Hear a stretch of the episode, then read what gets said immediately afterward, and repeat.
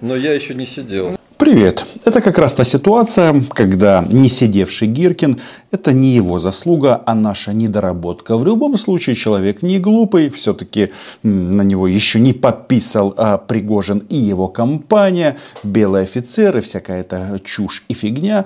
А он такую версию прорабатывает и ищет себе компанию. С кем же он мог бы оказаться за решеткой? Кремлевским старцам надо понять, что эта война не завершится никаким договорником и компромиссом. И ценой этой войны будет или полный разгром Украины, так называемой Украины, или поражение Российской Федерации, распад и смута. Как дела в республике? В республике у нас все очень неплохо. Это благодаря вам. Если вы... В части Украины мы спокойны, потому что тот же Игорь Гиркин, российский террорист, говорит о том, что военная кампания зимняя прошла и результатов практически нет. Говорит, что очень много было погибших, э, много сожженной техники и вообще российские генералы идиоты, и их не мешало, было бы, не мешало бы расстрелять. Короче, Гиркин говорит о поражение Российской Федерации уже здесь и сейчас даже намекает о неком синдроме Милошевича и проводит параллели с Владимиром Путиным. Жах. С лично выводами, самыми неприятными, в том числе, возможно, физическими, в отношении их самих. И никак иначе. Если, наконец, старцы это сообразят, что их лишат всего, в том числе, возможно, жизни и почти и точно свободы. Согласны? Подписывайтесь на мой YouTube канал. Здесь мы называем вещи своими именами. И да, с российскими генералами на каком-то этапе разобраться придется непосредственно россиянам. Потому что вот Гиркин это такой, знаете, апологет нытья. Он ноет лучше всех. Он говорит, что нужно начинать воевать вот так, вот сяк. И в конечном итоге все сводится к чему? Что он предлагает? А, россиянам. Могут ли призвать студентов университетов при следующих мобилизациях? Могут. Мы же сразу задаемся вопросом, а куда делась а, кадровая российская армия, куда делись мобилизованные. Ну да, масса вот этих вот таких вот грустных видео, где парни рассказывают, что мы какая-то тероборона и нас отправили на фронт и вообще нас уже стало мало. Но а, вот он же а, этот товарищ Гиркин, он же псих. И он предлагает что? Продолжать войну, прекрасно понимая, что это закончится, ну вот примерно так. Ну, э, исключительно расточительное расходование русских людей, какие бы они ни были, даже если это зэки. В России не по 5, не по 8 детей в семье, чтобы так ходить на мясные штурмы и в таких количествах. Мясная колбасная тема, она касается не только ЧВК «Вагнер». Это все прекрасно знают. Что-то подобное происходит и с морпехами, привет Владивосток, привет Петропавловский, Камчатский и другими подразделениями. Логика везде одинаковая. Но почему-то эти товарищи не рассматривают одну опцию. То есть цена войны для них а, запредельная. Они же об этом прямо говорят но предлагается продолжать. Можно и нужно штурмовать позиции врага, не считаясь с потерями, если это ведет к крупному стратегическому успеху. За взятие очередного сельца, каких на Украине десятки тысяч, или сопосадки – нет. Наш белый офицер, а, весь такой в розовом пальто, как розовые пони. Он, кстати, это словосочетание украл у Бабченко, а про кремлевских старцев, по-моему, он тоже украл, потому что я это, слово, это словосочетание использовал неоднократно. Так вот, э, пока кремлевские старцы еще не сыграли в гонку на лафетах, кто в Гаагу, ну а кто... Нет, в мавзолей их не повезут. А Гиркин, а, адепт войны, сразу делает прогнозы. А, то есть, как бы хочет боевой дух российских мобилизованных приподнять на максимальный уровень. Ведь они же все знают, за что они здесь умирают. А тех же самых мобилизованных, тех же самых кадровых военных. Какой смысл биться, рисковать жизнью, если все равно будет какой-то договорняк, если об этом убеждают тебя сверху? Какой смысл сражаться, идти освобождать русскую землю, Новороссии, Украины, Малороссии, как угодно не назови, если э, все равно не планируется это освобождение. И об этом заявляется с самого верха. Это большая разница. Хотеть, мечтать и иметь возможность. Они же попробовали и получили по зубам. А не только по зубам, некоторым участникам этого процесса повыдергивали ноги, а, руки и да, и головы тоже. Не без этого.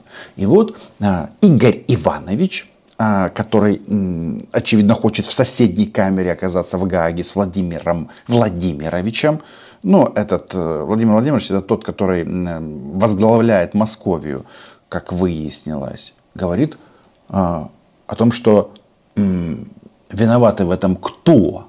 Главный хирург у нас, ну, главные хирурги медицинского учреждения под названием Министерство обороны Российской Федерации проявили выдающуюся, потрясающую некомпетентность, непрофессионализм, тем более, что глав, вообще главхирург у нас даже не, не имеет никакого медицинского, то бишь дробь военного образования. Такого еще не было. Министерство обороны фашистской России с больницей никто не сравнивал. Но, по сути, речь идет о психбольнице. То есть они прекрасно понимают, все понимают, что Украину им не захватить, что их ждет поражение в этой войне. И причин здесь много. И не только идиоты среди высшего командного состава, который, кстати, назначается Владимиром Путиным. Это еще и поставки оружия Украине. А, да, ленд-лиз работает. И это не китайский ленд-лиз. А поставки в, как принято у нас говорить, в товарных количествах и оружия, и боеприпасов, и военной техники. Все у нас это есть.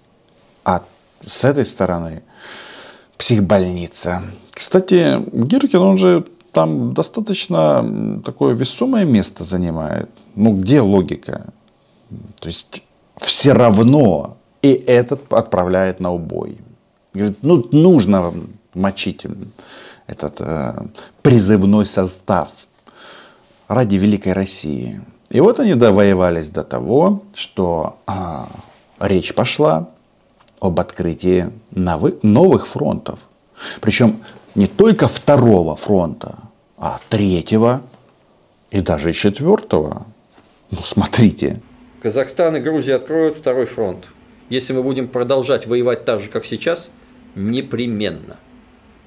Непременно. В Казахстане идут очень неприятные процессы.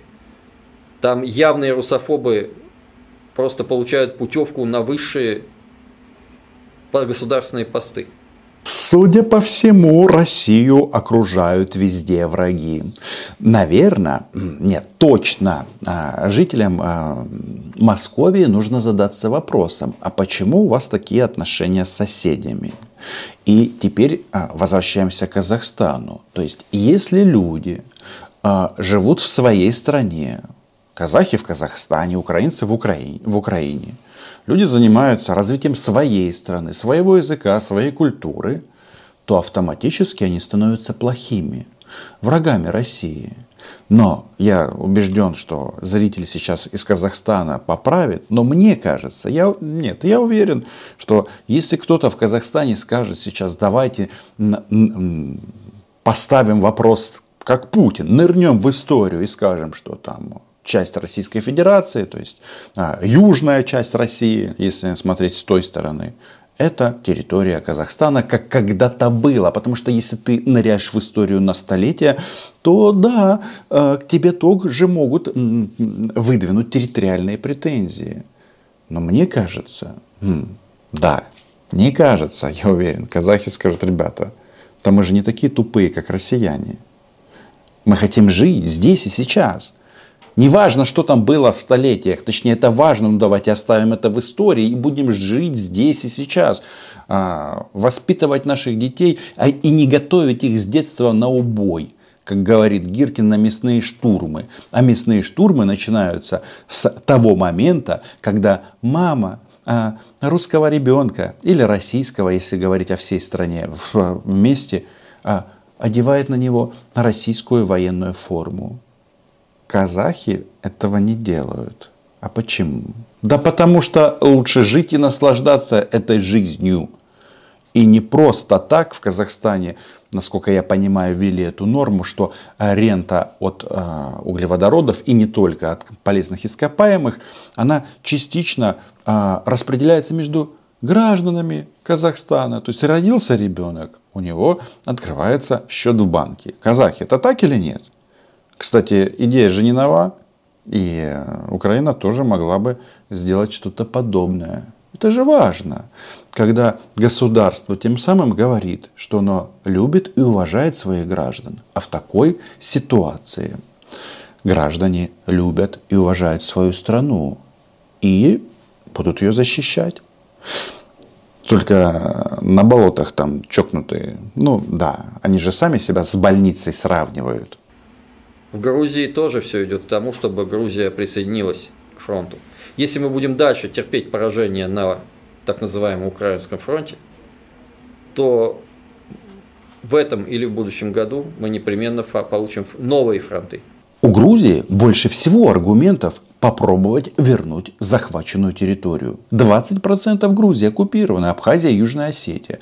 Но сейчас руководство этой страны делает вид, что во всем виновата Украина, что мы пытаемся их втянуть в войну. Но на самом-то деле, а, что мне хочется сказать грузинам, ребят, мы за свою страну воюем.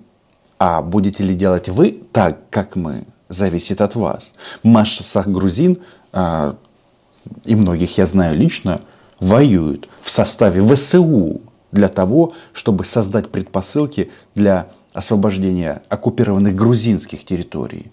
По-другому едва ли это возможно. Это сейчас все видят. Ну и да, вокруг враги.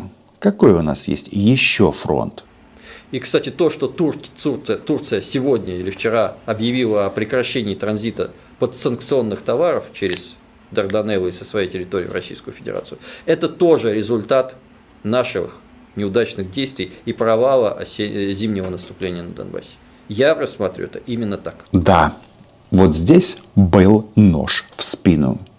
Нет, на самом-то деле турецкие друзья говорят э, обитателям Кремля. Московский Кремль московицкий. Блин, так сложно с этими определениями. Они говорят, что, ребята, будете бузить в части зерновой сделки то у вас будут вот такие вот проблемы. Кстати, Грузия, о которой мы уже вспоминали, она же тоже там занималась транзитом подстанционных товаров. По большой грузинской дороге мы все знаем, вот прямо туда, э, в сторону Верхний Ларс, да, или в Абхазию. Ну, ладно. То есть, получается, что Гиркин говорит о невозможности победить Украину. И, мол, страну Россию все хотят рвать. Но с турками ситуация еще интересней. В чем целесообразность строительства оборонительных сооружений на пляжах на юго-западе полуострова от Евпатории до Черноморского побережья? В чем целесообразность, стоит ли ждать нападения на Крым с моря? Если турки вступят в войну, да, целесообразно. Зачем Турции вступать в эту войну? Ну, мол, Крым турецкий, всякое такое. Ребята, а таких вот идиотов на самом-то деле на планете не так много, которые э, размышляют исключительно войной.